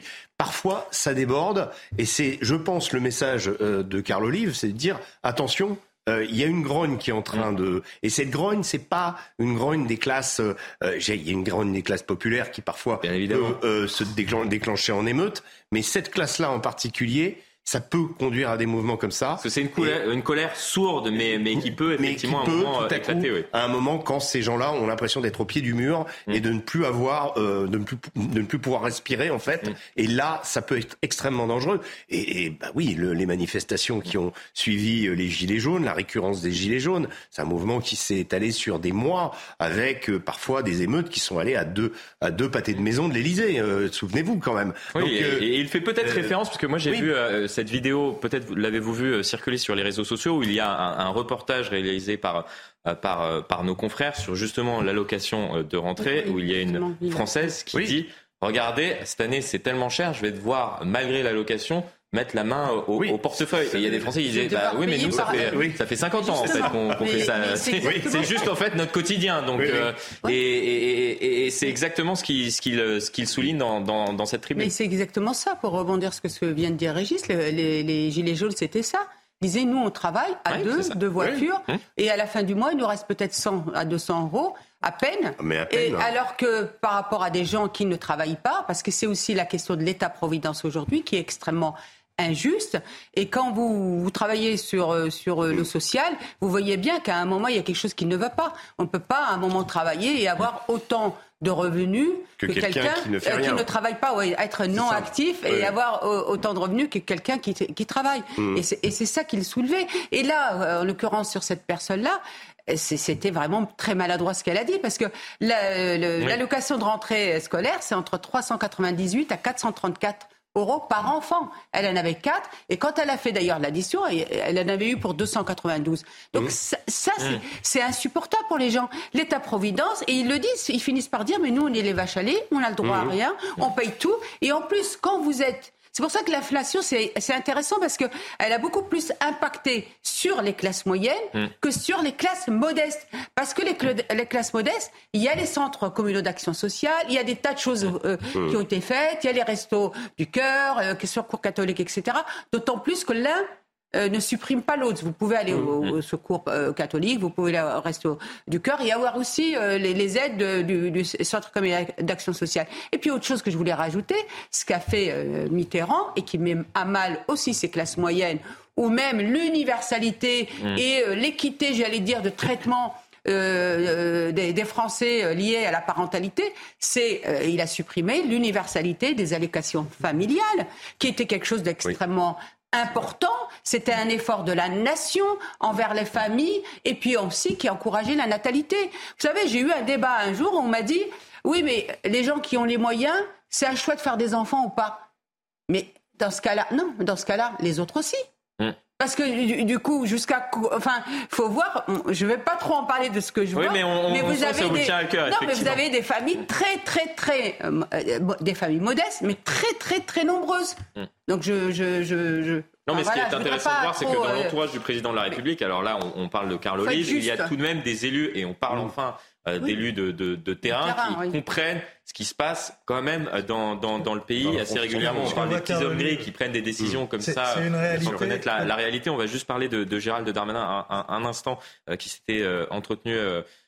qui s'était confié à la, à la, Voix du Nord, c'était en juillet dernier, puisqu'il parlait notamment de la, la réunion, le grand rassemblement qu'il va organiser la semaine prochaine. Et il estimait justement que, que, ce déclassement, ce sentiment de déclassement progressif de la classe moyenne était le sujet euh, de préoccupation. Lisez-le, les gens qui gagnent entre 800, et là on parle de, mmh d'une classe même populaire et 2250 euros, cette classe populaire moyenne qui se cherche beaucoup et ne trouve pas forcément de réponse chez les partis de gouvernement classiques et se réfugie soit dans l'abstention, soit près du Rassemblement national. Alors pourquoi ils ne se retrouvent pas chez les partis de gouvernement classiques Tout simplement parce qu'on ne parle pas d'eux mmh. euh, trop peu ou, euh, ou, pas du tout. Mais Florian, je voudrais juste rajouter le signe fort que pourrait faire le président de la République, c'est justement rétablir l'universalité des allocations familiales et tout ce qui va. Après, peut-être limiter le nombre d'enfants à 4-5 pour cette allocation, mais en tout cas rétablir. Et on verra euh, si, ce sujet sera abordé ou non à la rentrée par le président de la République. Peut-être euh, vous entend-il euh, ce soir. On le verra. La discussion se poursuit dans, dans, un instant après une très courte pure pub. Restez bien avec nous tout de suite.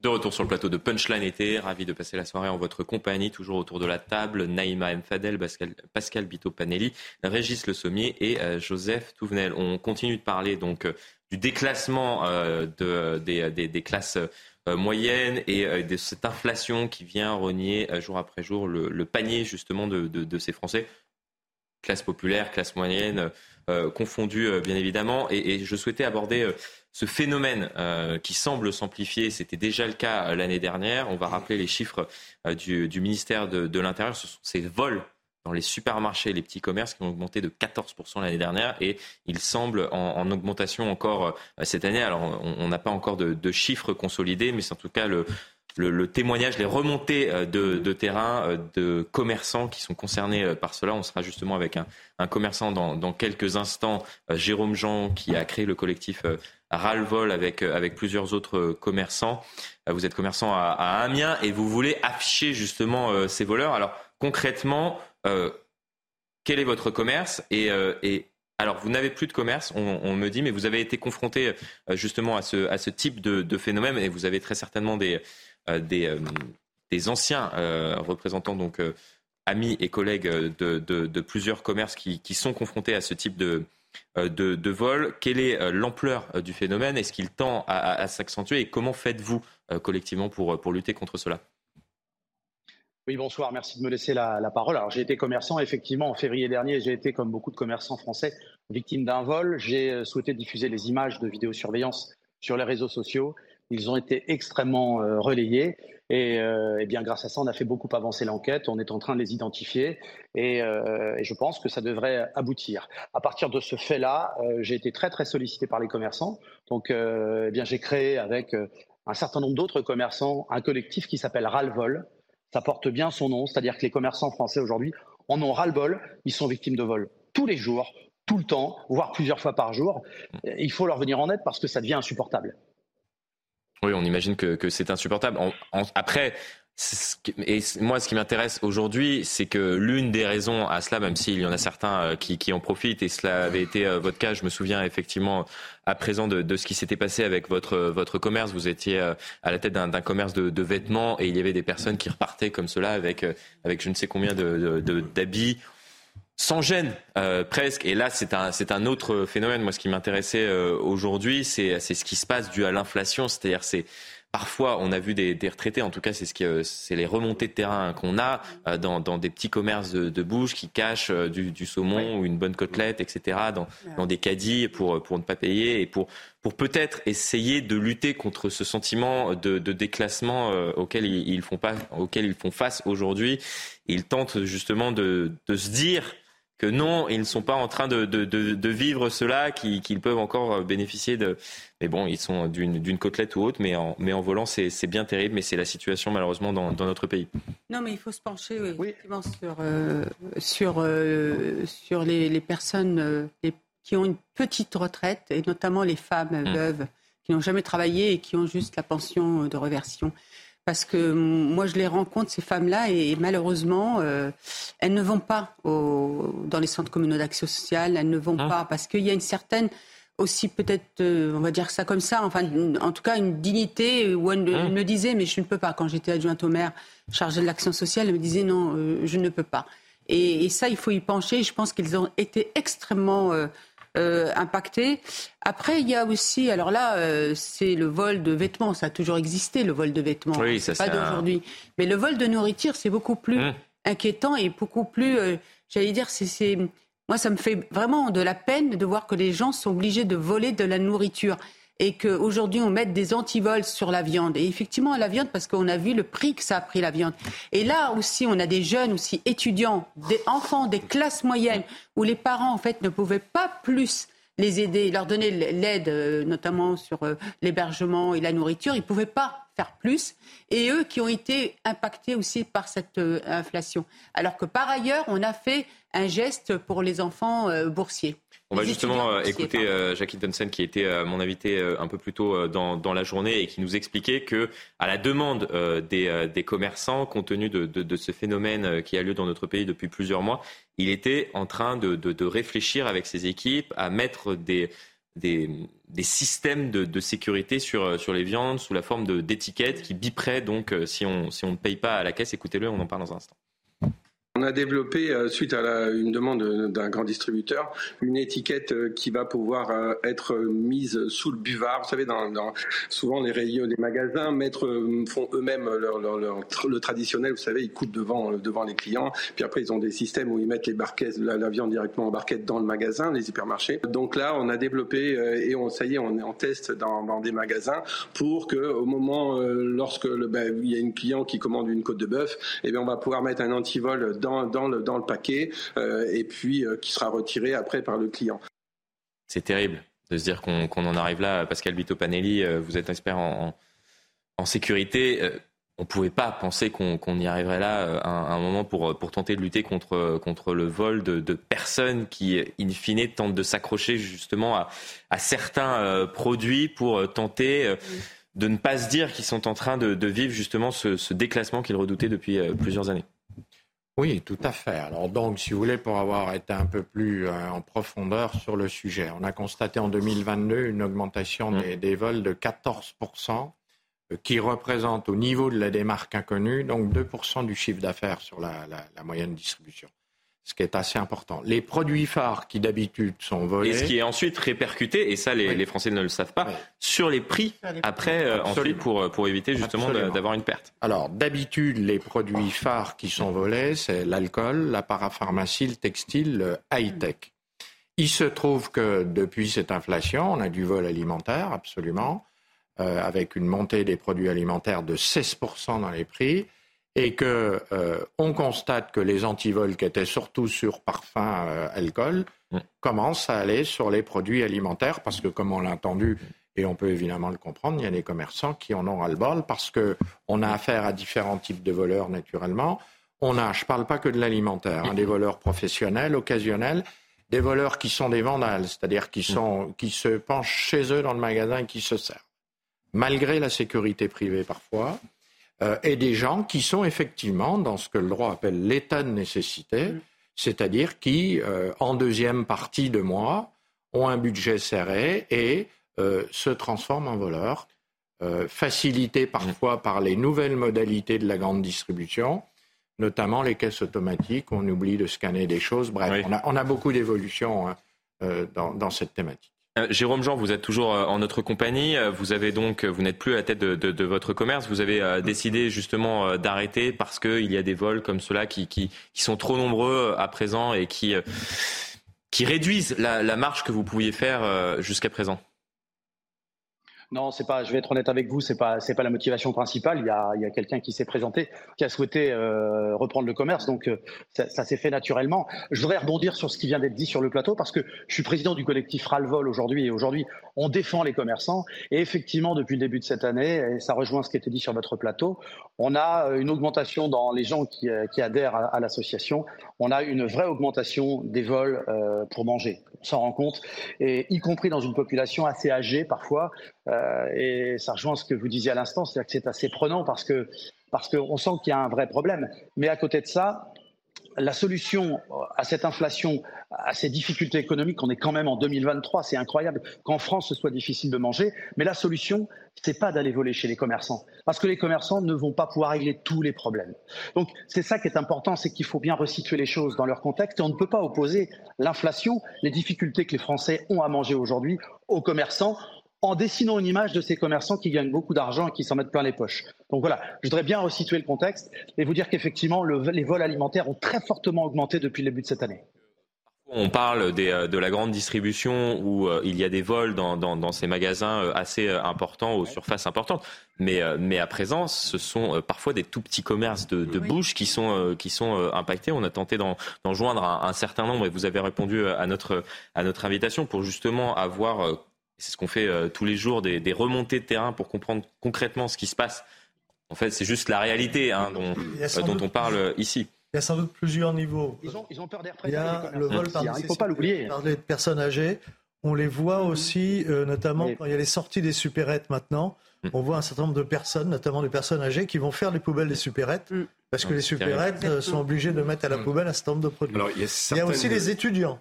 Euh, il y a beaucoup d'étudiants. Et ça ne devrait pas exister n'ont pas les moyens dans un pays comme de s'acheter de la Quelle image. euh, Je vous redonne peut-être une toute dernière fois euh, la, parole, Jérôme Jean, avant, avant qu'on poursuive la discussion avec mes invités, parce que je sais que, que vous devez partir. Vous êtes gentil. juste une précision, c'est 14,77% d'augmentation des vols par rapport à l'année dernière. Moi, je voudrais vous dire au nom des commerçants, en tous les cas, qu'aujourd'hui, les commerçants, effectivement, ils en ont ras-le-bol. Alors, ça veut tout dire et rien dire, mais surtout, ils ne portent plus plainte. Pourquoi ils ne portent plus plainte? Parce qu'aujourd'hui, la police n'a plus forcément les moyens pour intervenir, et surtout, derrière la justice, les plaintes n'aboutissent à rien. Donc il y a un vrai découragement et, j'encourage vraiment les commerçants à être courageux, à être patients. Il y a des négociations qui auront lieu à la rentrée avec le ministre de l'Intérieur, avec le ministre de la Justice au travers du collectif et d'autres associations de commerçants. Il faut que ça change, sinon je vous le dis aujourd'hui, ça se finira mal, voire très mal. Il y a un commerçant qui se fera justice lui-même et là, attention aux conséquences. C'est ça le, problème. Effectivement, il y a de plus en plus de, commerçants, on en parlait euh, hier, qui diffusent parfois, et c'est ce que vous, avez, vous aviez fait euh, à l'époque euh, les vidéos sur les réseaux sociaux de, voleurs pour dire euh, regardez, regardez ce qui, ce qui se passe chez moi, essayez de m'aider parce qu'il y a effectivement. C'était la suite de mon propos. Je, retire donc l'état de nécessité qui est particulier. Il y a aussi des gens pour qui voler devient la normalité. dans les supermarchés, on voit de plus en plus de gens qui se servent, qui vendent des bonbons, des trucs, ce qui est quand même un peu choquant, ou, qui prennent des fruits. il n'y a pas d'état de nécessité. Et puis la réponse de la justice. Gilles-William Goldanel a mis sur X euh, une petite vidéo qui reprend une émission de télévision. Anciennement Twitter, puisque effectivement on ne sait plus trop de quoi il s'agit lorsque l'on parle de X. Mais euh, de Twitter, Et une juge, donc elle sait qu'elle est filmée, elle a deux personnes qui ont volé de l'alcool, donc hmm. c'est plus de l'état de nécessité, et elle leur fait une petite leçon en leur disant Je ne suis pas là pour vous juger, c'est Madame le juge. Et à la fin, ah bah oui, mais vous recommencerez pas. Hein. Bon bah c'est terminé. Allez, bon courage, au revoir. Et les deux qui sont d'origine étrangère, qui, parlent aussi, ils sont interrogés par le journaliste, ils disent mais c'est extraordinaire dans ce pays parce que euh, chez moi, euh, on serait arrêté, on serait en prison, on serait fait taper. Et on se dit à un moment donné, entre taper les gens quand on les met en prison, ce qui n'est pas à faire, mais qu'une juge dit je ne suis pas là pour vous juger, et ils leur disent pas on ne vole pas en aucun cas. Enfin, Et les Français ne sont pas dupes, puisque lorsque l'on voit les derniers sondages qui ont été réalisés, on peut remonter même à l'année dernière sur, euh, sur la justice. Faites-vous confiance à la justice Estimez-vous que la justice euh, est assez sévère dans notre pays En général, 70, 80, voire 90% des Français ne font pas confiance malheureusement euh, dans, dans, la justice. qui s'adresse à deux enfants, pas assez sévère. hein, pas d'enfants.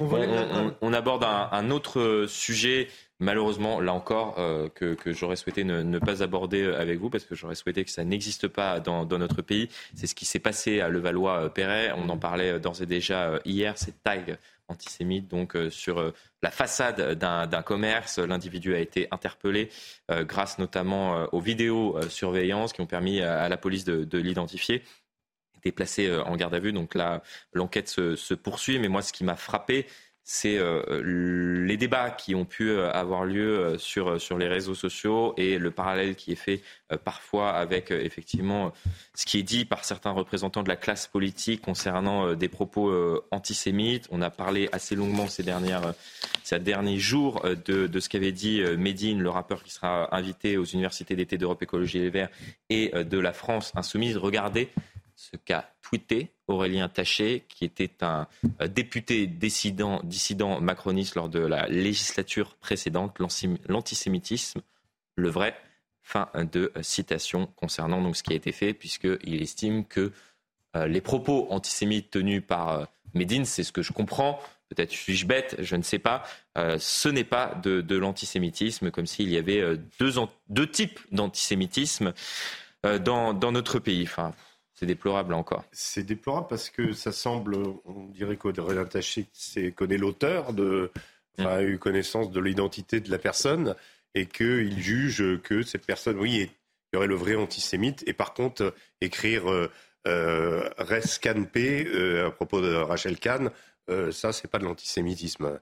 Oui, c'est-à-dire que Rachel Kahn avait écrit euh, sur, sur les réseaux sociaux Medine lui a répondu, le, rappeur en question, et il a débuté son propos par Res Can. Res P. Euh, donc en faisant référence bien évidemment à son, ce, mauvais jeu de mots dont il s'est excusé après, lui, ce serait. C'est ce qu'a dit euh, Marine Tondelier. Mmh. Elle a dit euh, la même. Laissé suggérer que Medine était, pas, était un peu euh, un peu idiot et, ne se rendait pas compte de ce qu'il dit. Voilà. Et, Donc, elle, elle, allait lui, elle lui expliquer. Elle allait lui expliquer que et tout rentrerait dans l'ordre. Et là, on a quelqu'un qui vient nous expliquer qu'il y aurait un antisémitisme, celui-là qui est visible, etc., et un autre qui serait moins grave, qui serait, qui serait le faux, en fait. Et si Médine s'est excusé, là, pour le coup, Aurélien Taché euh, a, retweeté ensuite en disant qu'il il ne peut que réitérer ses, propos. On va voir ensemble ce qu'il a dit sur les réseaux sociaux. Lutter contre l'antisémitisme en se vautrant dans des polémiques stériles, c'est laisser la liberté d'agir aux propagateurs de haine. Je ne peux que réitérer euh, mon propos. Donc voilà, il, persiste et signe. Écoutez l'analyse de, Benjamin Morel, puis on ouvre la discussion ensemble sur, sur ces deux types d'antisémitisme, euh, donc visiblement. Il n'y a pas un ancien antisémite qui mm. serait horrible et un nouveau qui serait tolérable. Il y a l'antisémitisme et il est puant quoi qu'il arrive. Et il est dangereux quoi qu'il arrive. Parce que vous savez, les Allemands ne se sont pas réveillés antisémites en 1933. En fait, ils se sont habitués parce que pendant des années, avant même l'arrivée des nazis au pouvoir, eh bien, il y avait ce fond antisémite. On acceptait qu'il puisse y avoir ce type de tag fait mm. par les SA, etc. Et le jour où, en effet, eh bien, il y a l'arrivée au pouvoir, ça paraît presque banal, ça paraît presque normal. Donc, il ne faut pas s'habituer. Ça, c'est infâme. Ça, c'est dégueulasse. Ça, c'est horrible. Mais le petit acte antisémite, la petite, euh, je dirais, euh, menace ou la petite insulte lancée dans la rue, elle l'est tout autant. Tout acte antisémite doit être dénoncé. Tout acte antisémite doit être aujourd'hui combattu avec la première fermeté.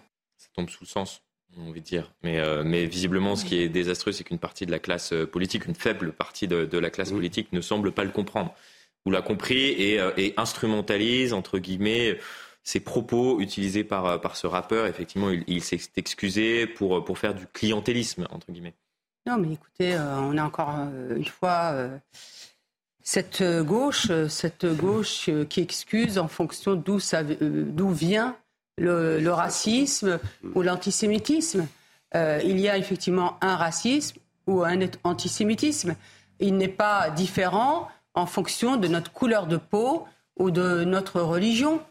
Vous voyez, c'est ça qui est grave. Et moi, j'ai toujours rencontré, parce que c'est pas d'aujourd'hui, hein, pour être honnête. Hein, euh, euh, rappelez-vous, euh, les, les, tous ces, ces, établissements publics où il n'y a plus aujourd'hui d'enfants juifs parce que clairement, à un moment même, les chefs d'établissement leur disaient vaut mieux partir parce qu'on ne pourra pas vous protéger. Le, c'est Jean, Jean-Pierre Aubin, l'inspecteur, l'ex-inspecteur, qui a fait un livre et, hmm. qui, et, qui, raconte ça. Et c'est des choses que j'ai vues moi. Regardez les villes comme Sarcelles et d'autres villes. Certains, euh, représentants de cette communauté à Sarcelles se sont réinstallés à Levallois-Perret. Exactement, exactement. Donc le problème aujourd'hui, c'est que euh, on a, vous savez, c'est le drame de notre pays, c'est que quand on aborde des questions qui sont extrêmement importantes pour la société, pour tous et pour le vivre ensemble et pour la cohésion euh, nationale, eh bien vous avez toujours des cris d'orfraie, des nuanceurs, etc. Et j'ai envie de dire que cette gauche en fait, qui nous assigne à, origine, à religion, elle nous fait du mal. Et elle a fait du mal depuis plus de 40 ans aujourd'hui à des personnes issues de l'immigration parce qu'elle fait penser qu'on peut être complice de, cet antisémitisme. Et c'est ça qui me met, moi, en colère, c'est que des Médines, ils ne représentent absolument rien. Et Médine, il a fait un tweet antisémite, point à la ligne. On va écouter euh, la réaction euh, du vice-président du CRIF. Il ne faut jamais s'habituer à la haine et au pire. L'antisémitisme est un baromètre. Il est le baromètre d'une société qui est malade, qui revoit euh, réapparaître ses vieux fantasmes et surtout ses vieilles haines. Je le dis souvent et nous le répétons, l'antisémitisme n'est pas le problème des juifs. L'antisémitisme est le problème de la société française, de son mal-être, de sa, permissivité qui a fait en sorte que les digues sont tombées, que les anciens fantasmes peuvent s'exprimer librement et que l'antisémitisme a pris différentes euh, formes. C'est extrêmement intéressant, je trouve, euh, ce qu'il dit euh, à l'instant, ce qu'il disait à l'instant sur, sur c'est un baromètre finalement de, ce qui se passe dans notre société. J'ai un peu l'impression qu'effectivement c'est un baromètre qui devrait nous alerter. Et, le baromètre, il va quand même vers l'orage, puisque Gilles Taïeb comme Benjamin Morel disent ne pas s'habituer. Mais on s'habitue. On s'habitue de voir devant les synagogues euh, des militaires en armes, mm-hmm. ce qui n'était pas le cas il y a 20 ans quand même. Hein. Euh, on s'habitue de voir des, des, gamins euh, familles juifs dans les écoles disparaissent d'un certain nombre de, quartiers. À côté de chez moi, c'est le cas. On voit les familles juives qui s'en vont, qui quittent les écoles. On s'habitue à voir l'école juive qui n'est pas très loin de chez moi, avec maintenant des murs. On a l'impression que c'est une prison, alors qu'avant c'était une école. Voilà. D'ailleurs, c'était, ils ont enlevé le nom. On n'a plus le nom il y a des barbelés autour, etc. En fait, on s'habitue. Et ce commerçant qui dit euh, non, il faut le voir, il faut pas l'enlever. Je, comprends ce qu'il dit. Il, a raison. oui, mais c'est pour cela, effectivement, qu'il a, souhaité euh, ne rien faire. Et on a une pensée, bien évidemment, pour lui qui vient d'ouvrir à peine son, son commerce. Toutes les il communautés. Il ne faut pas croire que ce radicalisme, mm. cet antisémitisme, le racisme euh, touche toutes les communautés. C'est-à-dire qu'il ne faut pas dire que c'est les uns ou c'est les autres toutes les communautés sont touchées et toutes les communautés subissent. Et, mais et on espère, malheureusement, que, ce qui s'est passé euh, à, Levallois-Perret, voilà, ça, va créer une prise de conscience dans certains esprits. Sans qu'il y ait des accusations d'un camp qui nous dit euh, c'est les méchants, comme si on était encore dans les années 30, ils sont là, et qu'oublie ce qui se passe aujourd'hui. Euh, c'est pour ça qu'il ne faut pas trier d'où il vient. C'est ça qui est pire. Ce, qui est, ce qui est pire, finalement, c'est ce tweet d'Aurélien Taché. Oui, exactement. mais l'antisémitisme, le vrai. et un autre qui ne l'est pas. et on a l'impression, enfin, j'allais dire, on a l'impression qu'il n'a pas compris, mais il n'a pas compris puisque visiblement, lorsque l'on regarde le tweet euh, suivant, et c'est un élu de, de, la République. Enfin, c'est euh, terrible. il n'y a, pas de nuance, il y a de l'antisémitisme, un point c'est tout, et il est aussi dangereux qu'inacceptable. Bon, on a une, une petite trentaine de, de secondes. Allez, est-ce que Samira, on a le temps de, de, de vous montrer cette... Allez, on n'a on a pas le temps Vraiment ben, je, vous souhait, je souhaitais, euh, il me reste 20 secondes, euh, je souhaitais vous, vous montrer ces, euh, ces quelques images. On, a beaucoup parlé de la, la boîte à archives, ressortir ah ce que disait Jacques Chirac, puisque malheureusement, sujet plus léger.